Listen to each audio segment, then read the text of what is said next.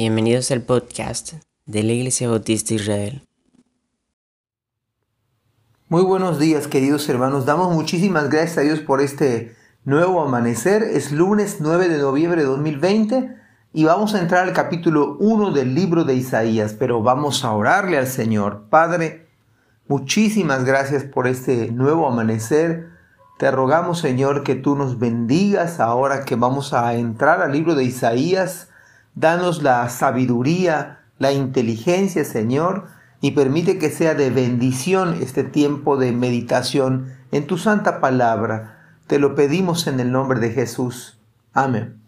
Bueno, comenzamos hoy el, el libro del profeta Isaías en el capítulo 1, por supuesto, pero antes déjeme decirle algunos detalles del libro de Isaías. Es el primero de los llamados profetas mayores. Isaías ministró mientras había dos reinos, el del norte y el del sur. Se cree que Isaías era de la nobleza por el acceso que tenía al rey. Y su nombre, Isaías, significa el Señor es salvación. Aproximadamente se escribe en el año 740 a.C. Y el lugar donde se escribió fue Jerusalén. Y se escribió específicamente para Israel, y para todo el mundo. Pues bien, entremos a, comencemos a meditar en el versículo 1 al versículo 6 de este capítulo en esta mañana. Dice la Biblia, visión de Isaías, hijo de Amós, la cual vio acerca de Judá y Jerusalén en días de Usías, Jotam, Acaz y Ezequías, reyes de Judá. Oíd cielos y escucha tú, tierra, porque habla Jehová, crié hijos y los engrandecí. Y ellos se rebelaron contra mí. El buey conoce a su dueño y el asno el pesebre de su señor. Israel no entiende. Mi pueblo no tiene conocimiento. Oh gente pecadora, pecadora, pueblo cargado de maldad, generación de malignos, hijos depravados, dejaron a Jehová provocaron a ira al santo de Israel, se volvieron atrás. ¿Por qué querréis ser castigados aún?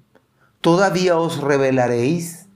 Toda cabeza está enferma y todo corazón doliente, desde la planta del pie hasta la cabeza, no hay en él cosa sana, sino herida, hinchazón y podrida llaga.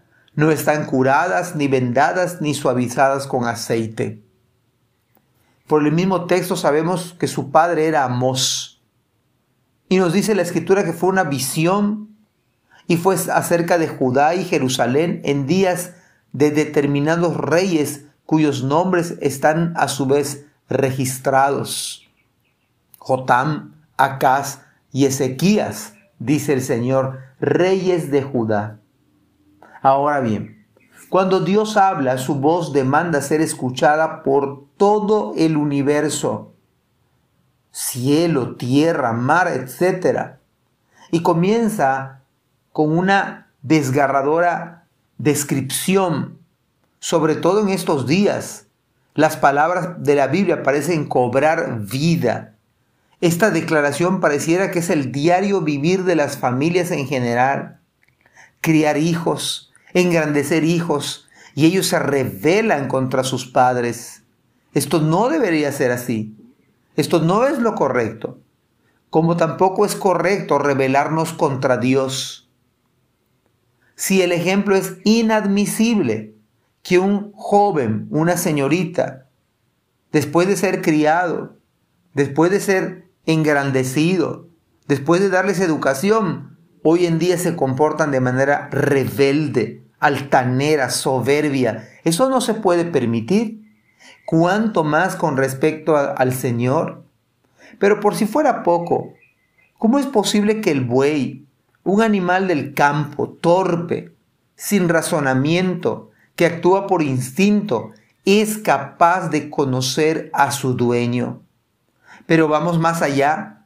Imagínese y creo que la pareja es la más adecuada para esto, un buey y un asno. El que se cree que es el más torpe de los animales, pero el asno, aún con todos los calificativos que se le ha asignado, conoce el pesebre de su Señor. Esto parece increíble.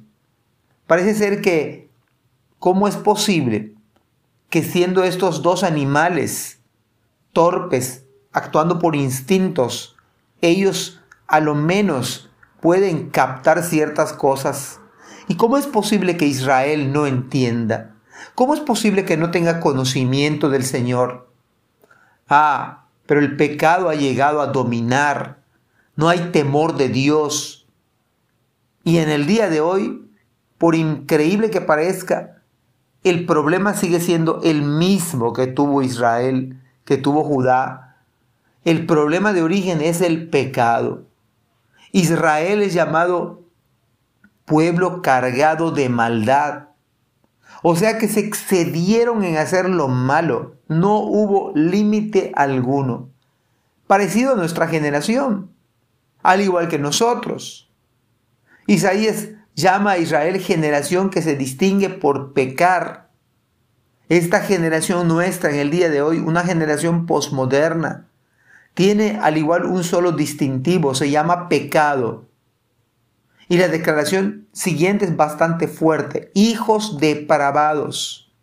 No puedo evitar pensar en que nuestra generación es una generación depravada, que ha optado por matar bebés en el vientre de su madre, que ha optado por culturizar la homosexualidad como algo aceptable, como algo normal, que para horror nuestro intenta legalizar la pedofilia, ¿Cómo puede ser esto posible? ¿Acaso no tenía razón Isaías al decir hijos depravados? Y ese es el fondo. El fondo dice la Biblia, que dejaron al Señor. Se han dejado lo más sagrado, caminos, y, se han, y se han puesto a caminar en sendas torcidas. Este es el problema de raíz, dejar al Señor. Esto tiene de cabeza este mundo. Esto produjo un caos en Israel. ¿No acaso Cristo dijo, separados de mí, nada podéis hacer? Nada podéis hacer si se le da la espalda al Señor. Cristo mismo dijo, si permanecéis en mí y mis palabras permanecen en vosotros, seréis verdaderamente mis discípulos. Pero dejar al Señor no es tan solo el punto, además de traer terribles consecuencias, no solamente temporales, sino consecuencias eternas. ¿Cómo enfrentar la ira santa del Señor? He escuchado que la gente dice que Dios es bueno y que no castiga, pero la escritura dice que el Señor al que ama disciplina, que el Señor castiga, mucho más si somos sus hijos. ¿Cómo Dios va a permitir tal rebeldía en nosotros, tal obstinación? Pero si no se, es creyente, la condenación es eterna. Además vemos preguntas que están llenas de gracia, pues buscan el arrepentimiento del pueblo de Israel, pues la escritura señala diciendo, todavía os revelaréis, porque querréis ser castigados aún. Estas palabras están llenas de gracia. Buscaban que Israel viniera al arrepentimiento.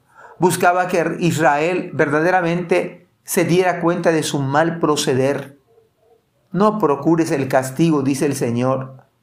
Finalmente la descripción del profeta es que Israel estaba como, como una persona enferma, como alguien que urgentemente necesita ser atendida por un médico, lo cual abre la puerta a la necesidad, por supuesto, de Cristo el cual dijo, los sanos no tienen necesidad de médico, sino los enfermos. Amados hermanos, esperamos en el Señor que este inicio de este capítulo sea de bendición y sea de aliento y sea de refugio para nuestras vidas. Que Dios nos bendiga en este maravilloso día. Amén.